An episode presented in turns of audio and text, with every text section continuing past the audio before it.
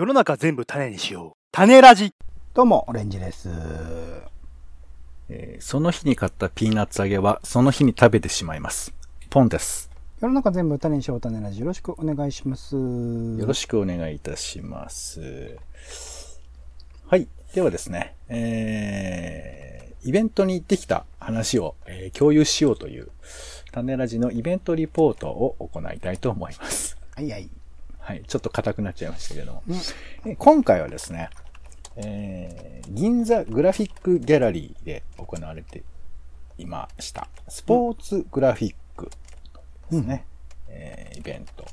それから、えー夏季オリンピック報道の世界、フォトバイアフロスポーツという、これキャノンギャラリーで行われていた、まあ、えーオリンピックの写真展ですね。えーこれら、えーまあ、オリンピック関係の、えーなんていうかな。本、オリンピックのスポーツ本体じゃなくて、それを元にして作られるものについてのイベントの話をちょっとしたいなというふうに思います。うんはい。で、まあね、2020年に東京で、まあ、行われる予定だった東京オリンピック。これが、オリンピック、パラリンピックか。この並列して呼ぶ感じとかも、なんか僕はゴニョゴニョ思うんですけど、うんまあそれはいいや。えー、で、これが、まさかのパンデミックのせいで、えー延期ということになって、うん1年後にするって言っちゃったもんだから、1年後にやることになってるんですけど、まあなんていうかこう、どういうふうにやりますとかっていうプランを曖昧なままに気合だけで乗り切ろうっていう雰囲気が漂ってて、だから、なんかこう、オリンピックの本体に入り込む前に、その周りのことがあまりにもなんていうかみんなのイライラを募らせたり、まあ無論コロナのこともあったりして、なんかオリンピックっていうもうその雰囲気だけで、うん、どうせいい加減でしょっていうような感覚になりがちなんですけど、でもおそらくですけど、オリンピックの本体を準備はみんなしてて、うん。だからおそらく一月も経たないうちに、まあ仮に中止になるっていうふうな選択肢はあるかもしれませんけど、でも一応準備はしていると。うんで、準備をしていく中で言えば、まあこれどこまでやるかわかりませんけど、おそらくオリンピックを元にした、えー、宣伝、広告みたいなものも出されるよね、おそらくはね。全く出ないってこと多分ないよね。うん。で、まあ当然ですけど、このオリンピックの、まあ記録写真というか、特にね、まあ、今回無観客になるかもしれないなって話もありますから、それは写真で収めるなり動画で、まあその瞬間を、えー改めて共有するような、もしくはそのね、一瞬を切り取って、またわかんないけど、名シーン、えー感動を呼ぶと呼ぶと、なんかまた言い方難しいんですけど、まあそういうシーンを撮るようなこともあるのかななんてまあ思われるんですが、今回は、えーその、まあ本当にまさに今、ごちゃごちゃ言ったような話含めてなんですけど、えーこの、スポーツの祭典オリンピックが、まあちょっといろいろつまずいてんだけど、そのつまずきの手前で、まあどういう風なものをみんなが期待してて、でそういう風なものをグラフィックとして作り込んでいったかっていうあたりで、まずそのスポーツグラフィックというイベント、まあ展示ですね、が行われてました。で、えーどんな内容が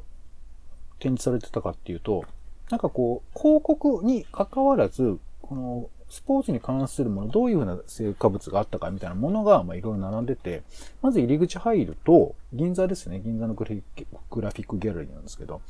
卓球台が置いてあるんですよ。うんで、なんかあの、前方後円墳みたいな形をしている卓球台を何かで見たことある人いるかなと思うんですけど、あのーなんかね、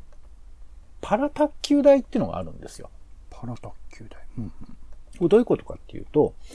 パラリンピックは、なんかね、えっ、と、5種、5、5、5、5つぐらいの、なんかこう、レ段階に分かれている卓球の種目があるらしいんですけど、うん。まあ、要はさ、その、えーんなんかこう何い普通の卓球の、こう、ものとは違って、こう、いろんな不自由があって卓球をやるから、まあその、人によっては車椅子で戦うとかいろいろあるわけですけど、その、しまあ、障害とごめんなさい、あえてここは一旦言わせていただくけど、まあ、その障害があった時にどういうふうに卓球に向かうかっていう、だから、何？卓球の卓球台の形が違うこと、ことで、障害のことを肉体的に感、えー感じられるような卓球台みたいなことらしいんです。うん。だからパラの感覚を卓球、だから逆、逆にその、えー台の形がかた変わることでパラリンピックの感覚が味わえるみたいなそういうことなんだと思うんですけど、で、いろんな形にあの変形ができるらしいんですけど、まあそういうものが入り口に置いてあって、まあ僕はできなかったんですけど、なんかやることもできるみたいなことが一応書いてありましたけど、まあそういうふうなものから入り口で入ってました。で、なるほど。あ、こういう風な、だからね、パラリンピックっていう風な視点も結構大きくて、やっぱこう、障害っていう風なものを、どれぐらい僕らが身近に感じているかと言われれば、やっぱここの数年特に思いますけど、やっぱパラリンピックの力って大きいと思うんですよね。うん。あの、やっぱね、あの、もちろんいろんな番組が、あの、放送はされてますけど、まあちょっと不思議だなと思うけど、やっぱスポーツっていろんなものをポジティブにみんな受け止めやすくなる媒介なんだなって思うんですけど、うん。だからスポーツプラス、まあこの、障害みたいなものだと、まあ本当にね、なんかわかんないけど、あの、クリムシの、えー上田さんとかが番組ややるとかさ、うん。千鳥が番組やるとかさ、まあ、あの別にタレントが偉いわけじゃないけど、まあそういうふうな形でなんか盛り上げるみたいな機運があったり、まあこうやっていろんなものが形として生まれるみたいなことがあって、ああ、そうかなるほど。こういうふうな影響を与えているんだな、なんてことちょっと入り口と思ったりもするんですけど、で、さらに奥には、えーっと、オレンジさんも好きなイダテンのポスターが貼ってありました。うん。イダテンは、えー2019年の大河ドラマなのかな、うんえーまあね、当時はまあ翌年やるからっていうふうなことだったわけですけど、まあでもあれですよ、と、えー日本がまあオリンピックに対してある種のなんていうかこう、干渉的になって、まあこれは伝説的な日本の復興の証だみたいな印象を持っているオリンピックを再検証するみたいなドラマでもあって、うん。で、それはまあ細かく見ていくと非常にこう、なんていうか複雑な思い、かつ、ああ、オリンピックっていろんなことがあったんだなっていうふうななんか気持ちになるわけですけど、ただこの一発絵でどう示すかっていうあたりは大きいなと思うんですけど、そこに飾ってあったのは、伊田天のあの、えー、なんだっけ、東京五輪で使われた、えーっと、なんだっけな、あの、コラージュみたいにして人が走っているうんあの、えーポスターを、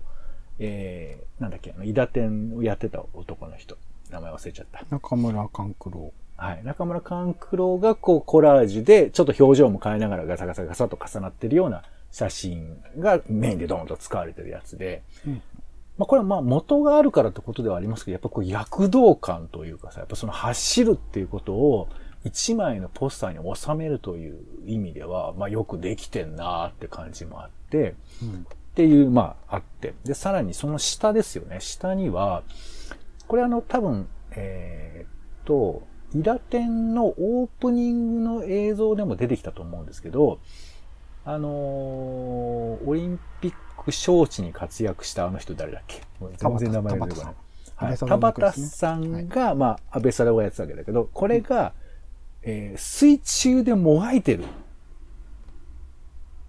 うん。これなんか、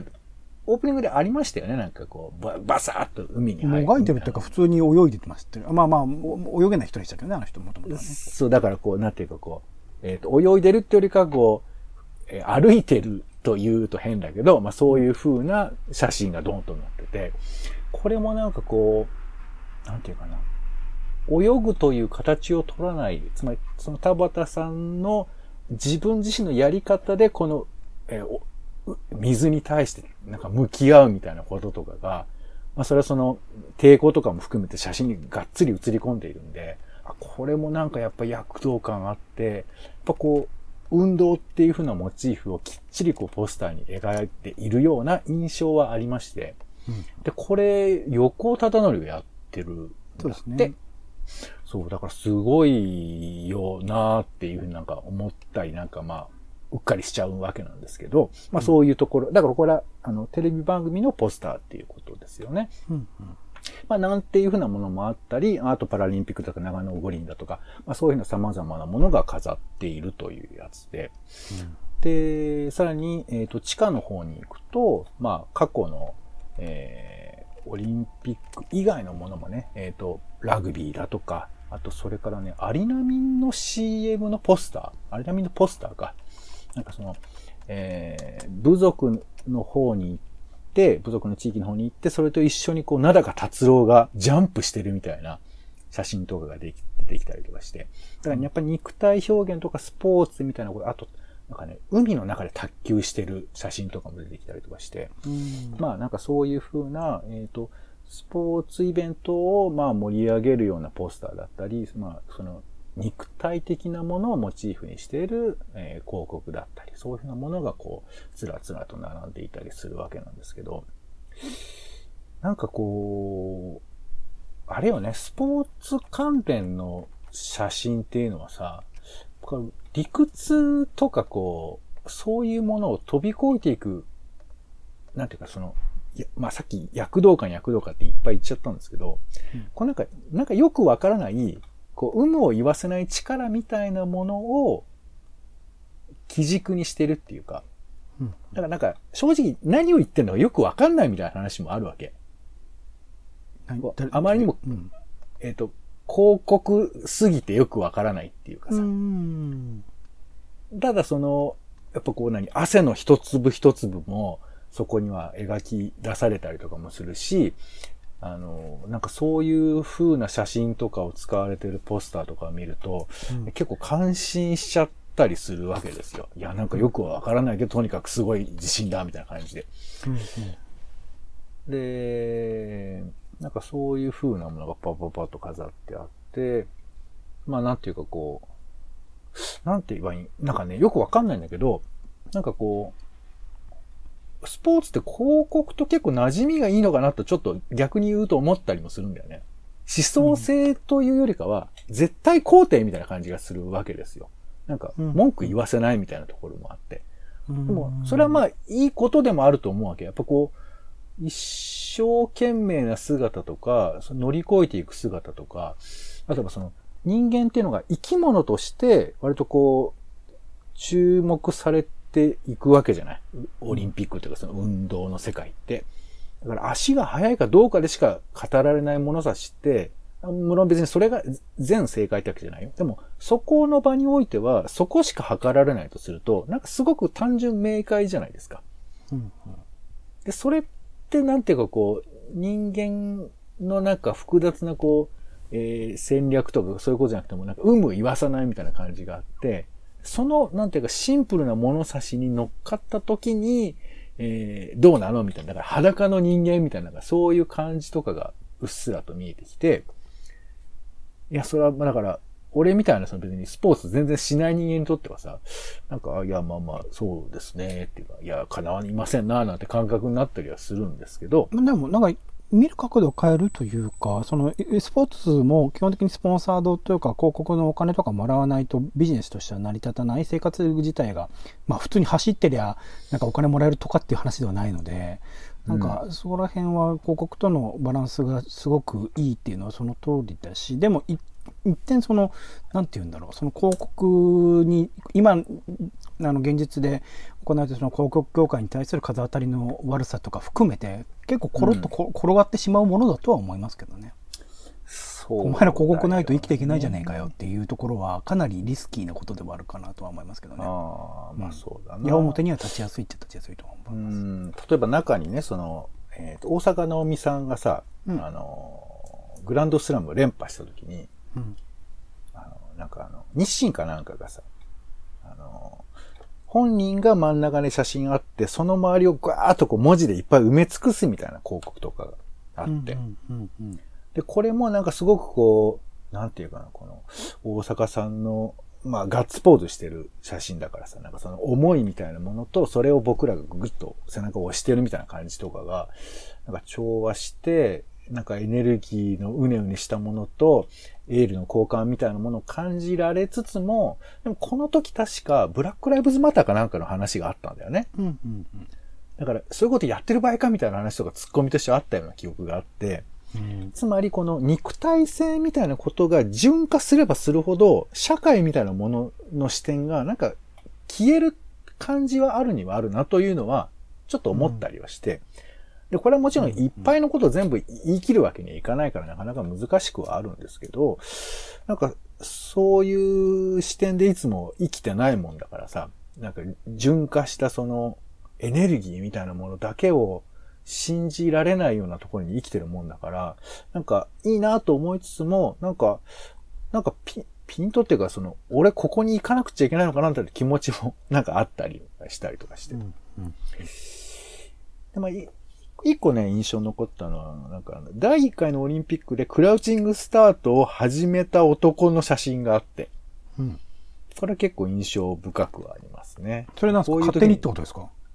うーん、ちょっと僕、詳しく調べてないんですけど、写真を見ると、みんなが普通に立ち、立ち走り、スタートしようとしてる中で、一人だけ両手をついてる人がいるんですよ。うんで、これで多分、なんかいい記録が出て、これが流行り出したっていう風な、ぐらいの認知ではあるんですけど、まあそういう写真があります。でこれは、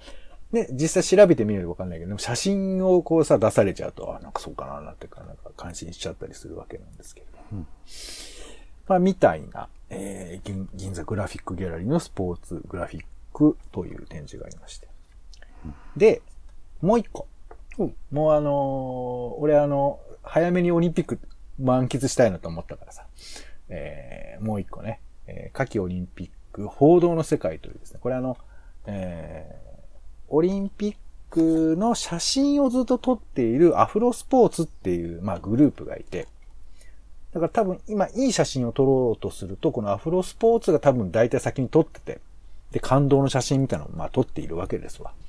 これの展示が、あの、キャノンギャラリーでやっていたので、こいつも一応ちょっと見ておこうと思いまして、見に行ったんです。うんで、まあ、言うと僕あんまりこの方、何、スポーツの写真ちゃんとまじまじ見たことないっていうか、うん。うんまあでも、時々あるよね。そのサッカーとかでもそのゴールシーンとかさ、なんかこう、やっぱり動画で見る迫力もあるけど、なんかこう、一枚のところに、あバシッとこう、なんていうか、こう、構図が決まった写真みたいなのが出てたりすると、ナンバーとか見るとさ、なんかそういう写真見ると、あなんかやっぱすごい躍躍動感あっていいな、みたいな。感動のシーンなんだなってこう、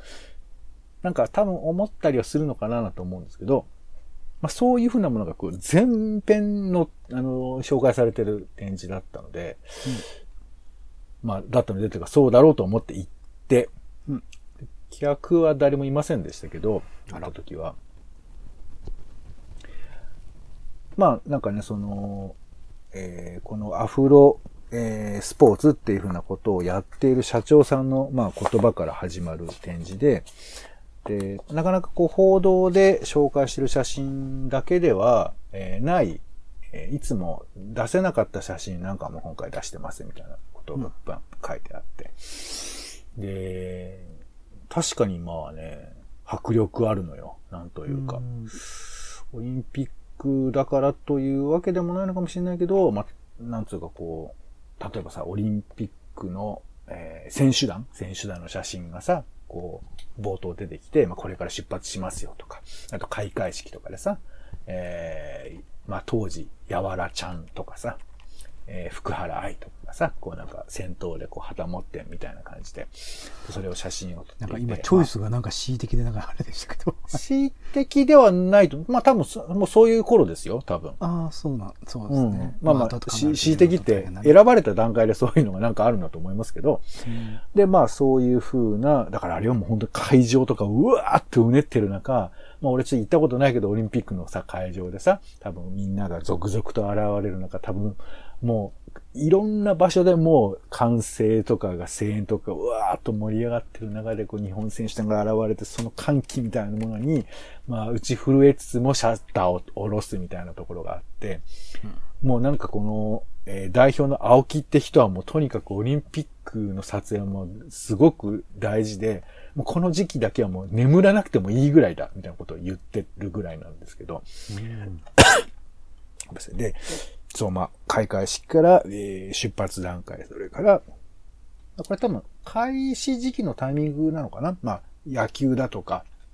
ソフトボールだとか、柔道だとかっていうところから、まあ、点々と進んでいくわけですけど。うん、ごめんなさい。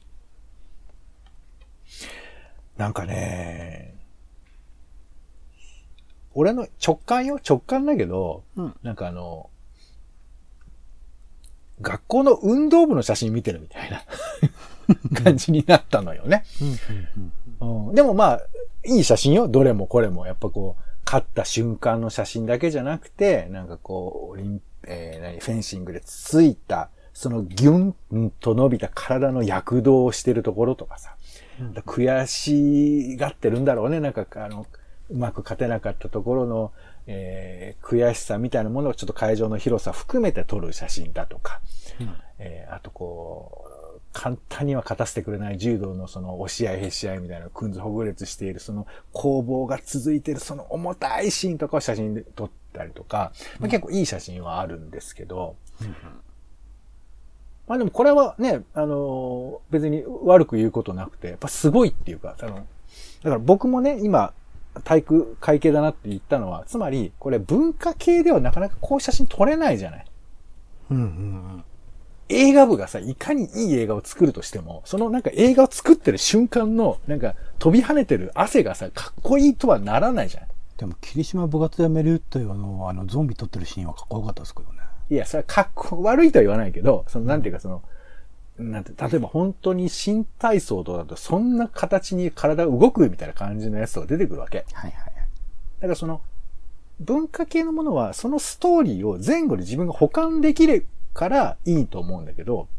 もう運動はその場の瞬間の体の動きとかその筋肉の動きだけでなんかちょっとおーって思っちゃうところはあるのよ。うんうん。いや、そう思わん人もいるとは思うけど、まあ俺はそう思ったよ。やっぱり、あのー筋肉がすごいというだけでもないんだけれど、やっぱし、体操とかでもさ、こんな動きいるみたいな感じとかも思ったりして。だから、極端に言うと、もうもはや、こん何のためにこの人たちやってんだなって思うぐらいよ。だって、あんまとかいらないでしょ、別に人類。わかんないけど。うんでも、まあね、近代五種とかも出てきたりして、だから本当なんていうかな、肉体っていうものが存在している理由とか、まあ極論言うとこんなに筋肉鍛えなくてもいいのか。いや、でも、こういう選ばれたアスリートだけは筋肉というかその体を鍛えていくとか、えー、なんていうかこう集中力を高めていくみたいなこともあるのかなとか。いや、選ばれた人たちだけじゃなくて、実はオリンピックっていうのは、えー運動とか健康同心みたいなことをいろんな社会にね、あの、インフラとして作る、あの、サービスとして作るっていうふうな、そういうふうな象徴的意味合いもあるから、まあそういうふうに僕らに降りてくるっていうふうな意味もあるとすると、彼らがただ単に孤軍奮闘してるだけでもないのかなとか、まあちょっと後付けのこととかも考えながら、ずっと見ていきまして、ああ、なるほど、なんか、そう、別にこれを見て批判することなくて、むしろ、この体っていうものを、こう突き詰めて見ていく瞬間っていうのは、実は日常にそんなになくて、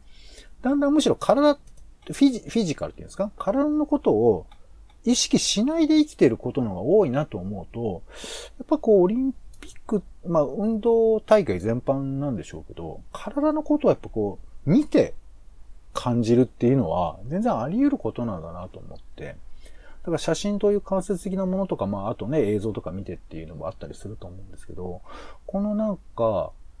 肉って体感覚っていうものを間接的に代行してやってもらってる感じとかは面白いなぁとも思ったりもするし、うん。さっきの冒頭のね、広告とかいろんなグラフィックとか見てると、やっぱその肉体的なこう躍動してる感じとか、まあほとんど今の現代人においては、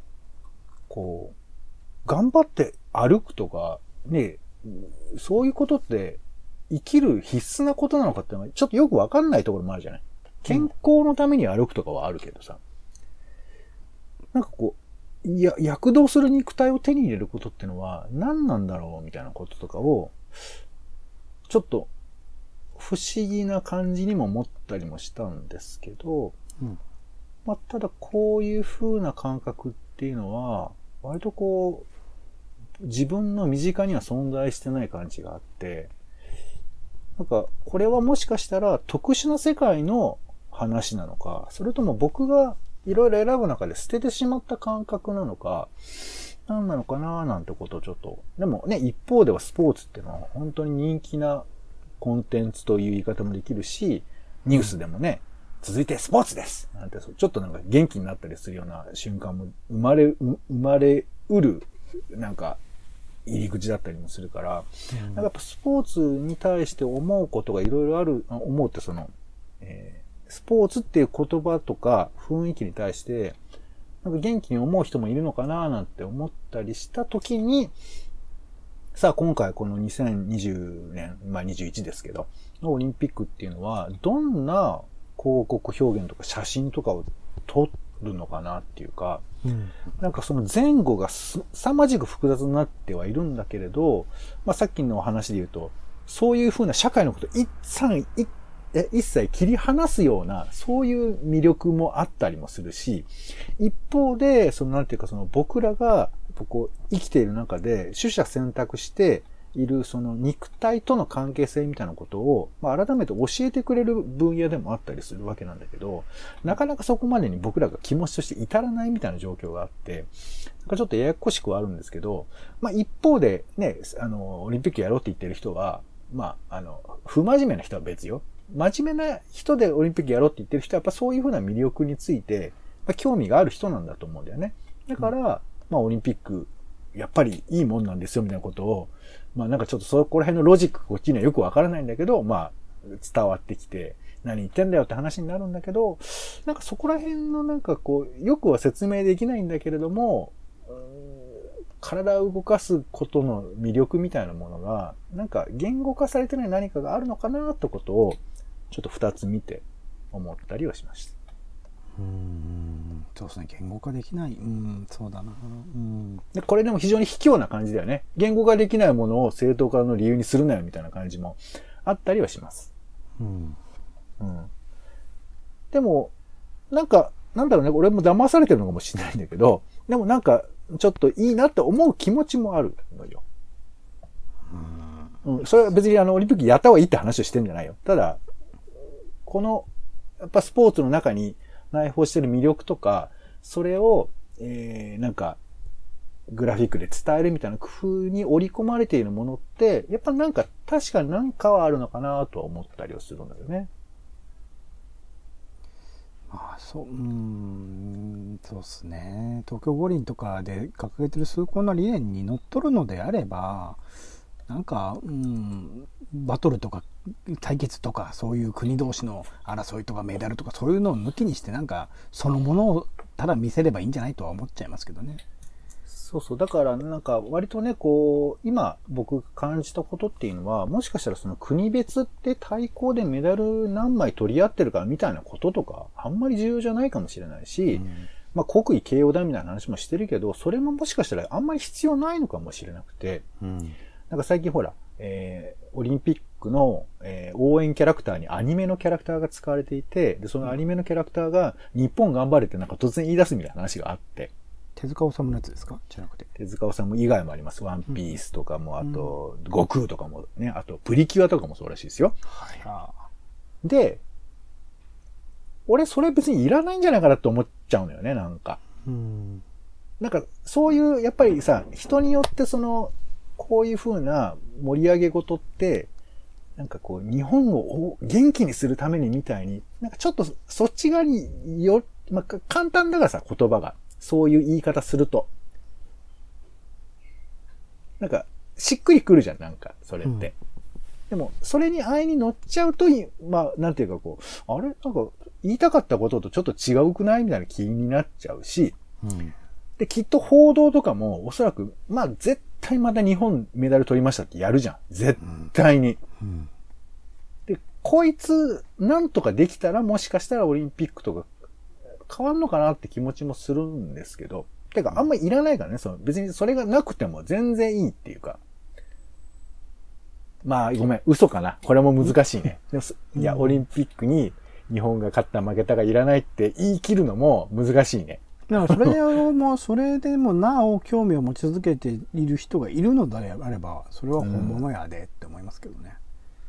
うん、まあね、俺はなんか、ね、むしろすごい記録出した人とか、あと、こんなジャンルのスポーツあるんだっていうこととかにフューチャーしても全然いける気がするんだけど、やっぱ日本人が出てないととかっていう、でもこの論理はもう古いんだろうね。なんか思ったけど。別にそれなくても全然いけると思う、思う、なんか。うんうんうん。そうですね。うんなくてもいけると思う。そうですね。そうそう。で、それはまあ極論言うとオリンピックっていう場でなくてももしかしたらいいかもしれないけど、まあそこはやっぱせめぎ合いというか、一つの伝統を重んじてる人もいるかもしれないし、もちろんね、ディティールでふざけたことが山、山くそありますから、そういうのはもう一斉に取っ払ってほしいけどもスポーツの魅力っていうのは、なんかこの写真とかね、広告見るだけでもいろいろ、なんかちょっと見出せる気がするので、まあ機会があればそういうものを見ていただいてもいいと思うし、みんなあの、スポーツが悪いわけじゃないですから。うん。はい。オリンピックを理由にしてる奴らが悪いからね。東京五輪を嫌いになっても、スポーツは嫌いにならないでくださいっていうね、ことですよね。そうそう。まあ、なんかちょっと、あの、ありてえな結論になりますけども、なんかちょっとそんな風なことを思ったりしました。うん。はい、ということでちょっと長くなりましたが、えー、今回はですね、えー、オリンピックにまつわるこの、ポエムと言うんだかなんだかよくわかんないんですけど、その、なんだかよくわかんないものについて、まあ、向か、向き合ってる、えー、スポーツグラフィックというね、銀座グラフィックギャラリーの企画展、それから夏季オリンピック報道の世界、フォトバイアフロスポーツという、えー、キャノンギャラリーで行われている、えー写真展ですね。こちらの方を通して思ったことをお伝えいたしました。うん。はい。ということで、種ラジのイベントリポートでした。お相手は、えそんなわけで、えー、どうしようかな。やっぱソニーのカメラを買おうかな。えー、ポンと、オレンジでした。種ラジまた。